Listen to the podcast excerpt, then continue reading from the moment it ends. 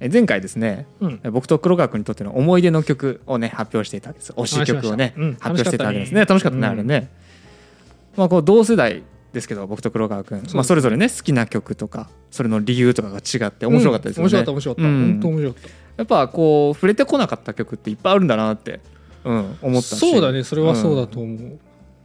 で一方ですね、まあ、これを聴いてくださってる多くの人に共感してもらえるんじゃないかという共通の曲があるわけですよ、はいはいはいそれが「唱歌童謡」ですねああ童謡はねピンとくるけど唱歌、ってなんぞ唱歌っていうのは、うんまたこの後も詳しく説明しようと思うんですが、うんうんうんまあ、簡単に言うと学校で習う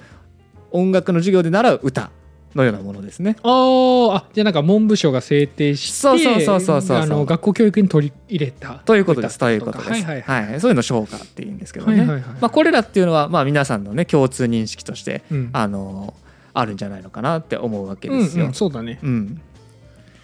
まあ、日本においてもそうこれほどまで世代とか趣味嗜好を超えて認知されてる曲っていうのもそうそうないんじゃないのかなと思うっんて、確かに確かにするわけですがそれはそうまあ、じゃあこの唱歌や童謡ってどうしてこの僕らの心のふるさととしてこう愛されているのかとだうんうんいうことでえ今回から全2回でですねえ今回唱歌を、うんで次回童謡という流あれ素で敵ですねそのあ歴史や特徴を見ていきたいと思いますのでよろしくお願いいたしますよとろしくお願いしではます行ってみましょうおいで黒川君えっとさっきね「唱歌って何?」っていう話もしましたけどうんしましたねねまあ、なんとなくピンときましたこんな曲ってなんか思いつくものありますあーっとでも私がちっちゃい頃からうん好きで、なんと話に口ずさんだりしてたのは、しかもこれね学校で習ったんじゃなくてね確かばあちゃんから習ったあーそうなんだそううん茶摘みですねあ辰巳は唱歌ですねはいあ唱です歌かよかったよかっ唱た歌うんうんうんうん夏も近づく八十八夜あれあのパンパンっていうね手拍子を入れたりだとそうそうそうそうそうかでそのパンパンっていう手拍子を入れるために各行の頭が開いてるんですよねへー夏あも本当ちだタラララランナララはいはいはいラはンいって一拍目が空いてるっていうあれがねこう曲として面白いところですよねパンパンっていう手拍子が入る余地があるっていうところですねああ僕ね特に第四節が好きです第4節っていうとちょっとじゃあ楽譜出してみましょうまあ茜たすきに菅の傘なんですけどああ語呂もいいしうん当時のその装いうんうんうんとかも見えてきていい、いいねうん確かに確かあとに2番すげえね国民色強くて面白いですよへえ爪や爪爪なんちゃらみたいなやつえっと「つよまりりはな続きの今日この頃を心のどこかに積みつつ歌う」「爪爪をを詰爪め爪爪爪つままでねはばななららぬぬ」でしょ「つまりは日本の茶にな らず」みたいな最後の方ですごいとにかく爪最初の方 はさ、あの春が来たぜと、うんうんうん若葉の季節ださあ情景ががねそ浮かうぶ予ね想を新たにしてはい茶はをいはいはい摘もうって流れがさ、うんもう最後「あ仕事仕事繁忙期なんだから」 ってそんなこと言ってないでみたいな流れが、ね、確かにいい面白いね好きですこれね面白いんですよいい曲ですね、はい茶摘みね。まあ、茶摘み昇華ですと、うんでまあ、他にも具体的なタイトルで言うとですね「まあ、ふるさと」であるとかああはいはいは「い蛍の光」はい はいはい浜辺の歌なんだ仰げば尊し」なんかがね、浜辺の歌ピンとこなかった出てこねないあのねこれ僕の推し浜辺の歌なのよへえどんな曲えっ、とね「明日浜辺をさまよえば」っていう歌なんだけど、聞ピンとこなかった全然出てこ ない、ううんんううんんううんん、実はねこの唱歌について調べようと思ったきっかけになったのがこの「ハバの歌」なんですよ。僕えー、ごめんねきっかけの歌知らあなごくめんてなさい全然申し訳な全い、然うんあのいいんですけどはいはいあはいの以前ねあのビオラ・アルタっていう楽器のねやりましたねドキュメンタリーを追った回をやったわけなんですよ。うううちょっとでっかいビオラですよ、ね、うんでそのね主人公平野さんの演奏をね YouTube で探したんですけうど、んはいはいはいまあ、あの YouTube だけじゃなくてその本にもね、うんあの言及されてたんですけどそこで出てきたのがこの「浜辺の歌」はいはいはいはだいったんですよ。このねビオラ・アルタのビオラともチェロとも違ううんこのねなんか切ないんだけども逆に艶やかで高い音だと本当にビオラと全く違う輝かしい音がすうるーん音にね感動したんですよ。えーうん素敵ですねでビオラ・アルタの音っていうのももちろん素晴らしかったんですけど、はいふとこの浜辺の歌めっちゃいい曲だなと思ってもああ改めて聞いてみると、うんそうそうそうはいはいはいうもちろんあの過去に習ってはいるんですよ習ってはいるんですけど、こう一度触れてるからこその懐かしか懐かしさっていうのももちろんあったとはそ思ううだんねですけど、あのまあ知らないからちょっとあれかもしれないけどその後に続く「風の音よ」っていうふうに下の音が今おー半音階でこう上がっていくんですそうよ。だねここのねじわじわっていうところの半音階とその後の「雲のさ」っていうふうに来た時の、なんか跳躍到達感とか、はいはいはい伸びやかな感じっていうのはいはいがはいすごい気持ちいいんですよね。うんうんうんなんかこう浜辺をこう風が吹いてその視点が風に乗ってスーッと雲の上を雲の方を向いていくようなうんこういう映像が浮かぶいい曲だなと思っていてはいはいはいはい僕これ好きなんですよ。うんでこれきっかけでちょっと昇華めちゃくちゃいいなと思いまして、うん調べてみたんですね。でこの昇華の特徴これ大きくあの2つあると思っていまして、えそれはですねえ西洋音楽の受け入れ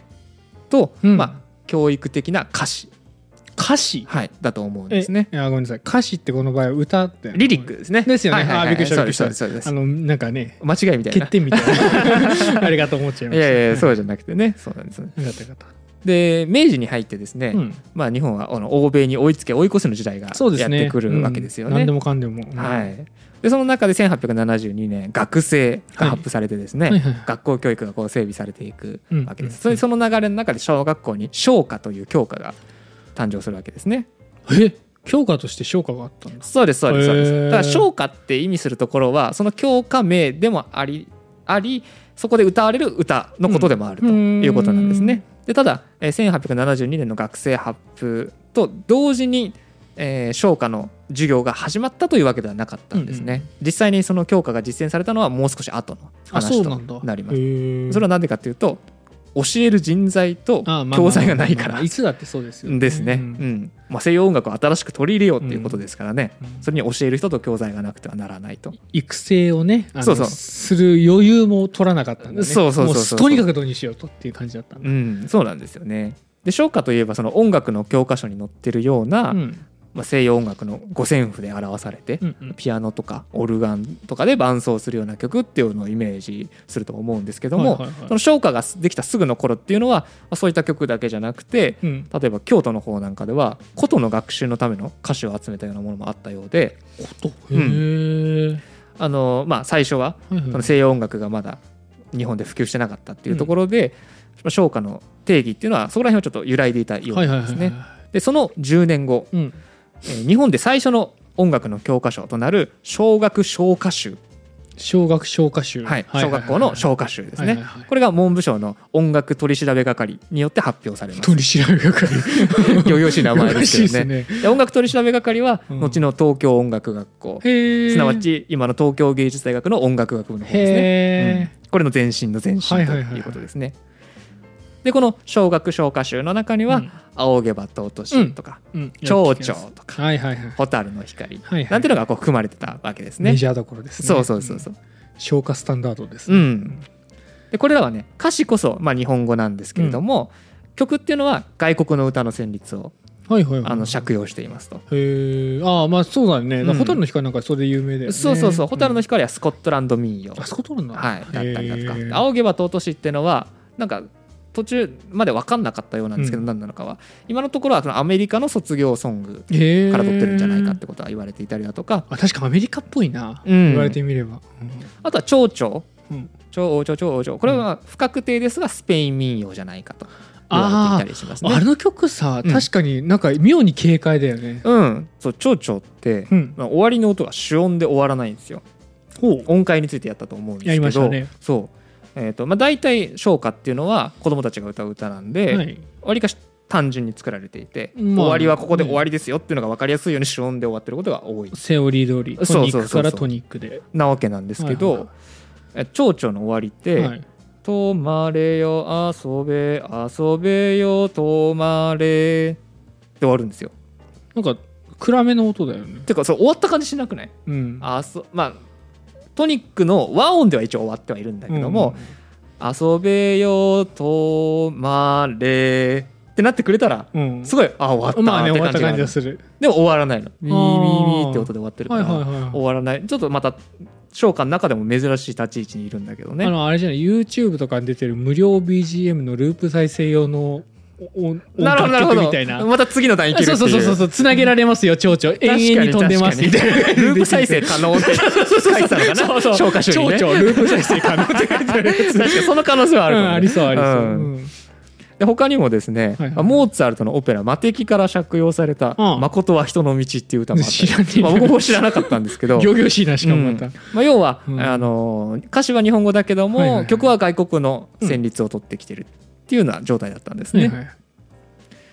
でその後ですね1896年にはうん、え日本人が作った初めての三拍子の曲である「港」という唱歌が作られます。なんだってここで初めて日本人が三拍子の曲を作りますとだかマジか、うんへ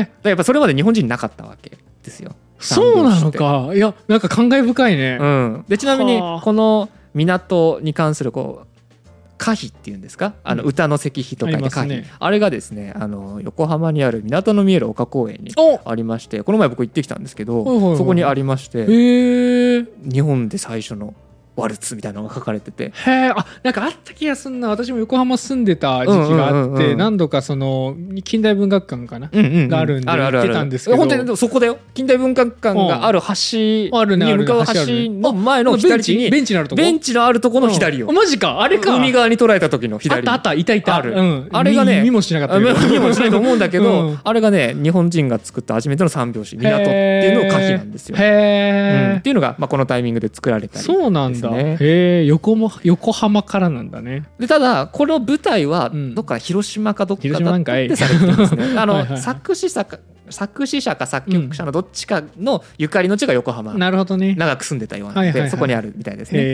えまあこんな感じで少しずつね西洋音楽を自分たちのものにしていきつつ、そして1911年尋常小学唱歌が発表されますと。はい はい、はい、尋常小学校ってあのねなんていうんですかね尋常じゃないの尋常に尋常なんだけ ど尋常じゃないとしか説明できないやつね 尋常に、まあ、小学小ヒ学でロっすてねいう字にねあそうです常って書いてますそうそうそうそうはいはい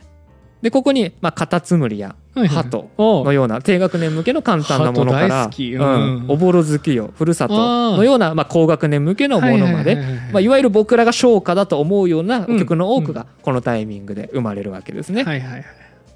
で尋常小学唱歌に掲載された歌っていうのはあの先ほどの小学唱歌集とは違って歌詞も曲も全て日本人が作ったものとなっています、うんまあ、西洋音階を使った作曲にも慣れてきた頃うんっていうような感じでしょうかね、そうですねちなみにあの黒川君が好きな茶摘みはいもこのタイミングであこのタイ出ミてきングなまんす、だはい、茶摘みは第三学年用でですてっねきりね俺労働家だと思ってたまあ確かになんかそれっぽいよねねうん詰め詰め詰めって言ってたわけだからねそうそうそうそうそうそうでこの音楽の和洋折衷に寄与したのは、このラジオでも以前登場した五音音階ですね五音音階うんこの時代の唱歌には五音音階、うんまあ、中でも「夜な抜き音階あそっちで覚えてますよ多いんですよねそう言ってよ」ごめんな さいねいまあ夜な抜き音階、はいはい音階の4番目と7番目の音がないっていうことですから、まあ、えードレミファとソラシのファとシの2つの音がないドレミソラドで構成される、えー曲だということですね。でまあ、いろんな曲の調があるあるいはいろんな調の曲がある中で、うん夜な抜き音階かどうかを確かめるにはそれらを全て解明賞で歌ってファとシがなければこれは夜な抜き音階だってことが分かりますよね。おーそうですねこんなところでも解明賞役立つんですね。ですね僕はできませんけ ど。なんでできないこと提案したんだはい、え例えば茶摘みをあの解明書で歌ってみますと、あの僕の都合で絶対読んで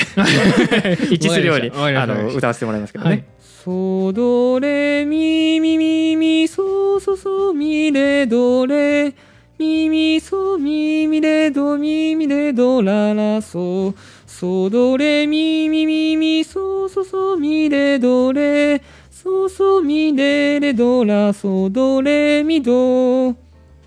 ていうね、はいはいはいまあ、ファとシは一回も出てきませんよねと、うん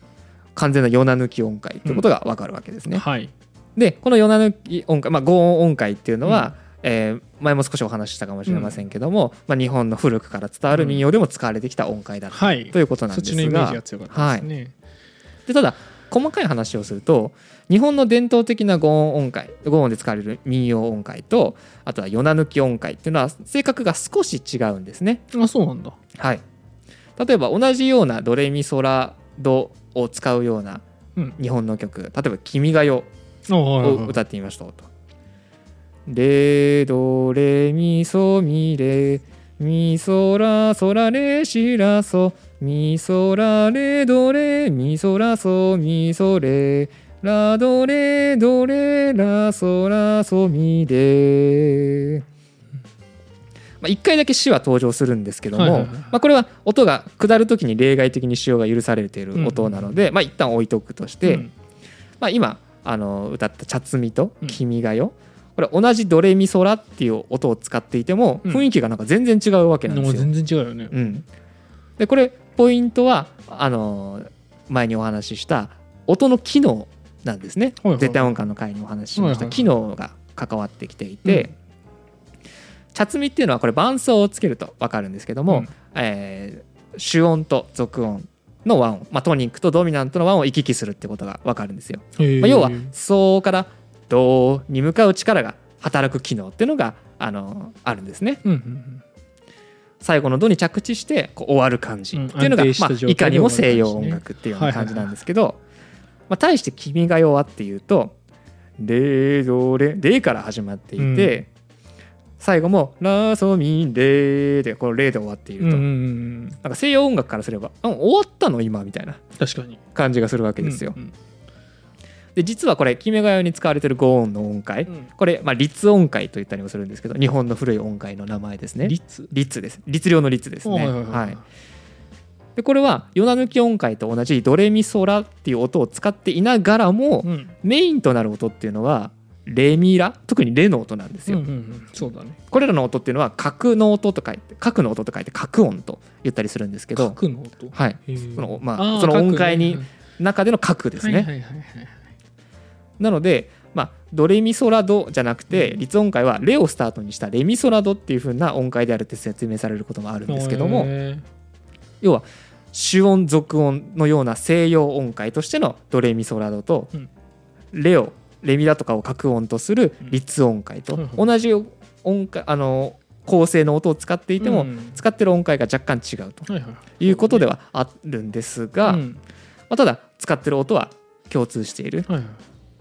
まあ、つまりどういうことかっていうとこの日本人は唱歌を橋渡しにしてその伝統的な律音階と同じ構成音でありながらも西洋音階の入り口としてのヨナ抜き音階を受け入れていくわけですよ。はあなるほどなるほどなるほどだからこう考えると唱歌の存在って結構熱いなと思って熱いねうんあのすげえ無理やりな言い方したらするとしたら、うん西洋音楽をねの需要の過程に生まれたわけだから、うん今の日本のポップスはうん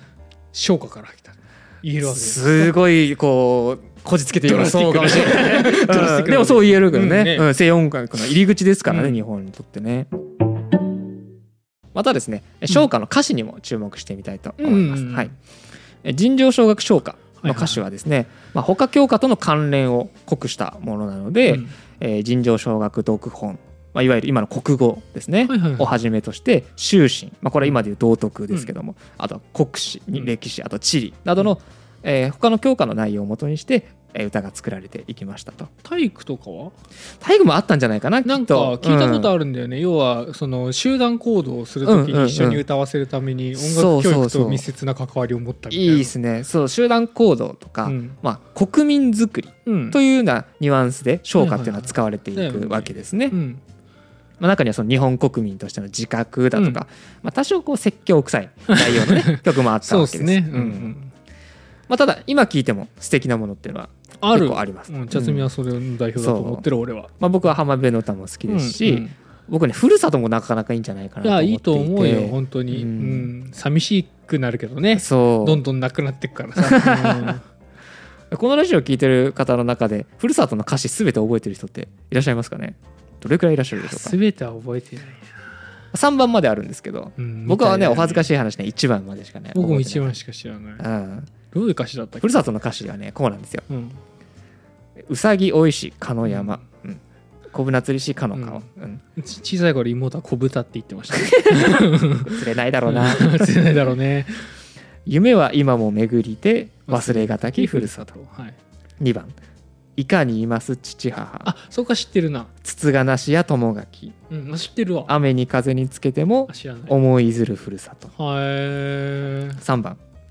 志を果たしてあそこ知ってるないつの日にか帰らんあ知ってるな山は青きふるさ知らとないな水は清きふるさとあ知らなかっ知ってるとか知ってないと かあったねた うん後ろの部分覚えてない、あーそうだねはいはいはいでもこれめちゃくちゃいい歌詞してるなと思っえていいですねうんうんこう夢を追いかけて故郷を離れた がはい忘れられない小さかった頃の思い出がこうね風景とともに浮かんでくるわけですようんうんうんうんかの山かの川がですうんね、でそして、まあ父さん母さんは何してるだろうかとか、うん友達は元気でやってるだろうかうん雨風が吹くたびにこう心配になるけれども、まあ、小さな頃に抱いた夢をうんいつかきっと叶えて帰る、はいはいあの山とあの川が待っている故郷にっうんていうことだと思うんですよ、まあ、これ僕の解釈ですけども、うんうんうんこうなんか夢を叶えるぞっていうこう強い意志と、うんまあ、それと同時にこう何度も思い出される故郷の人だったり風景、うんこう一番の冒頭で提示した「かの山かの川」っていうのが3番の最後にねまた「山は青きふるさと水は清きうんうんふるさと」っていうようにまた触れるところがねまそうあだね憎いなと思ったりスしてトーリーねになってるよねそ時うそうそうそう系列にもなってるよねでまあねこんな僕感動してますけどねうん別に僕のふるさとにこううさぎを追いかける山なんかないんですよ。そうね横浜だもんね、うん うさぎを見るのは動物園かせいぜい学校ですかね。うんはいはいはいうんそうですね、近くの川の水もね、まあ、そんなっていうか全く記憶ないですわ。うんうん近所にうさぎ領地いあいるるいるたまに見るあ本当、うんだからねでもでもそんなだからな僕でさえもあ そうな何がって言われ何がってなんだけどうんうちはふるさとっぽさあるまだ確かにまあだるちょっねと黒川君あるようねんで僕はないんですようん全然そうだねにもかかわらずって話だそよねうにもかかわらず感動できるんですうよんこれこれは日本人の心のふるさとはいはいはいという立場をね昇華は占めてるわけですようねんそうだねでちなみにこの「かの山」と「かの川」うんどことどこどこの山と川っていうのはご存知ですかええ分かってるのそれこれねあのちゃんとした証拠があるわけじゃないんですけど、うんまあ、こうだろうってことがよく言われるんだはい、言われているんですねえーっと川は天竜川でうん山は富士山ですねあ そうなん だあんーなるほどなるほそうどに違いないそうに違よいくなねい、東海道新幹線から見える んですよ天竜川と富士山のセットがいやこれはね作詞者が誰かっていうことがねはい関はわってくるんですねいこ誰だれはね高野達之さんという方なんですけれど知らない人ですもい,、ねろんなあの唱歌の歌詞を書かれたへー方作詞家ですね、うんでこの方の出身地が長野県の美濃地郡長江村っていうんですかね今は中野市っていう場所らしいんですけど、美濃地はいへー、水内と書いて美濃美濃地へーですね。なんですが、うんこの高野の、まあ、生まれた家うんの北側にそびえるえ大持山とか熊坂山、うん大平山っていうのが鹿野山だろうと言わ言われて言われていて、であとはえそのすぐそばにあ家のすぐそばにある橋が架けられた半川まだらの川と書いて半川っていうのがあるんですけど、はいはいはいはいこれが鹿野川だと言われているわけですね。川なんかで聞いたことあんなーであのハンガーの端にはですね、うんあのメロディーパネルっていうあの鉄筋がこうつけられていてですね、はいはいはいこうダラララと順番にあの叩いていくとふるさとが流れるようにこうなってるわけですね。へーなんかハンガーね民族学の本で読んだことあるあ本当なんか出てきた。なんか出てきたのまあいいやうんどうでもいいんだけどはいまあ、これらはその中野市が出している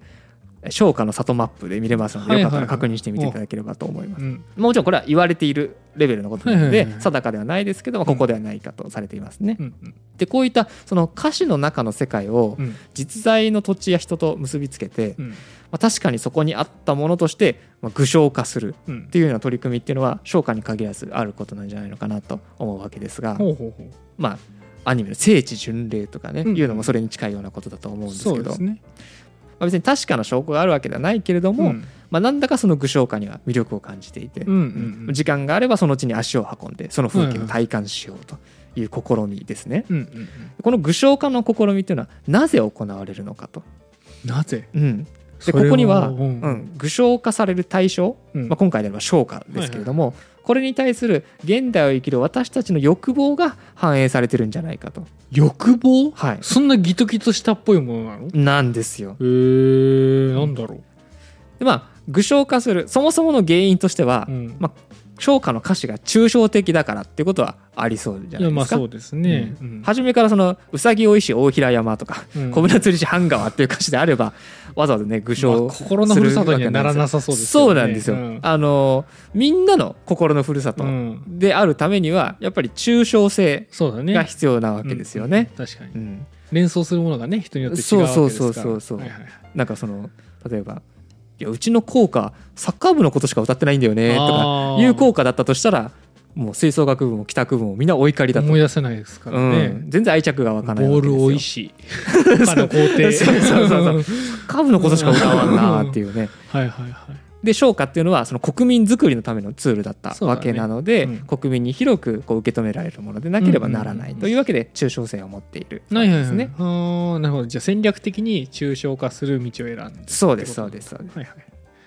で逆にそのじゃあ例えば長江村だったら長江村のこう閉じられたコミあ閉じられた限られたコミュニティに対して村民づくりをうつくしようとかうん共同体意識を高めようっていうような歌のようなものとしては例えば郷土唱歌とか新民謡なんかが挙げられるわけですね。おーはいはいはい。うん、郷土商家というのは商家とついてはいますがその定義は都道府県、うんえー郡市町村といった郷土の範囲における地理歴史と歌うものとされていたりだとはいはいかはい商家の抽象性とは逆、ま、あ真逆ですよね、うんうんうんあとは大正後期から昭和の戦前期にかけて流行した新民謡っていうのもこれローカル色のとても強いものへーで特定の地域の名称だったりだとか、うんあとは名産品とかをこう歌詞の中に織りは込いんはいだはいはりい。する歌なわけで本す 当はよ。俺知ってなきゃいけないジャンルですねそこね。 まあ知ってなきゃいけないとかまあ聞いたことあるものもきっといくつかあるんだろうとうんうん思いますけどね、まあ、これらと比較するとやっぱり商家っていうものが日本人の心の古さと足りえるには日本人に広く共感される抽象性っていうのがうんうん必要だってことがそうで分すかねりますよね。で抽象性を持ってるからこそ具象化する、うんうん、具象化すればそのその土地の観光促進とかうんまあ地域振興の材料にもなって確かにま。利があるっていうふうにも言えると思うんですけど、うんただそういった側面だけではあのじゃあみんながそこに足を運ぼうと思うとか興味関心を惹かれるかっていうとまた違うような気がするんですよ。うーんあコンテンツツーリズムも見込まれてその要は作られてるってことになってるよね。うんうんうん、はあなんかそこを狙っていくのがそもそも面白いけどなるほどなるほど。はいはいで、まあ、なんで僕らはこんな具象化された世界を魅力的に感じるのかっていうことが、その人々の興味関心を引く原因になってると思うんですね。はいはいはいでそれは僕らが商家に対して抱いているその日本人の心のふるさととしてのイメージなんですよ。うん僕らはそれがこう大切な文化財であって、うん世代を超えて受け継がれていくべきメッセージだって思っていてでしかしながらそれは今まさに失われつつあるよねというふうに考えているんですね。そうだねそうだね。ううんうさぎを追いかけたあの山も小舟を釣ったあの川もうんなんかなくなっていってしまうような気がすると、うんうんうんうんだからこそ現実にあるどこかの山とか川と結びつけて日本人の心のふるさとというものの存在を確かなものだと実感したんじゃないかなっていうことが言えるわけです。うんうんまあその願望はね常に近代化の波にあった日本国民は思ってただろうね。そうですよね、うんでただふと具象化してしまうと多くの人って共感できなくなっちゃうんじゃないのって、うん、だからそう思ったりするわ共感けですさけせどるためにさ具象化させなかったわけだからさ。うんうんうん、という疑問が浮かぶわけなんですけど、はいはいはいでこれはね集合的ノスタルジアっていう概念で説明がつくんですよ。ほこれは社会学者のフレッド・デイビスさんっていうのが、えー自身の著書「ノスタルジアの社会学」っていう本の中で説明してるんですけど、う、うんあのディズニーランドを例にね説明してるんですうよ。ん、あれにノスタルジー感じたことない けど、うんはいで例えばアメリカのディズニーランドを訪れたアメリカ人はいはいはいが今の時代にはない古い風景を見たとしますよね、うん20世紀の初めのアメリカのこう古き良き雰囲気うんうんみたいなのを感じ、見た時にこう感傷的にも引き戻されてしまうっていうように言ってるんですけど、うんでもただ彼らの中にその当時を直に経験したうん年齢を重ねた人はまあほとんどいないとはいはいはいはいいうわけで別にその人が直接に体験したものとうんその風景っていうのは関係がないんですね。うんうんうんうんそれはなんとなくわかるよ、うんまあ、僕ららが浅草とか鎌倉とか川越とか訪れて、まあ、古き良き街並みに思いを馳せるみたいなことをですねなんかほっとする落ち着くみたいなそうそうそう気そう持ちになるようでこのノスタルジアなはいには、えー特定の個人の生活にね準拠している私的ノスタルジア、うんまあ、個人の思い出とかですね、うんうんうんそれと経験から来る対になやつるね集合的ノスタルジアというものがあって、で集合的ノスタルジアっていうのはまあ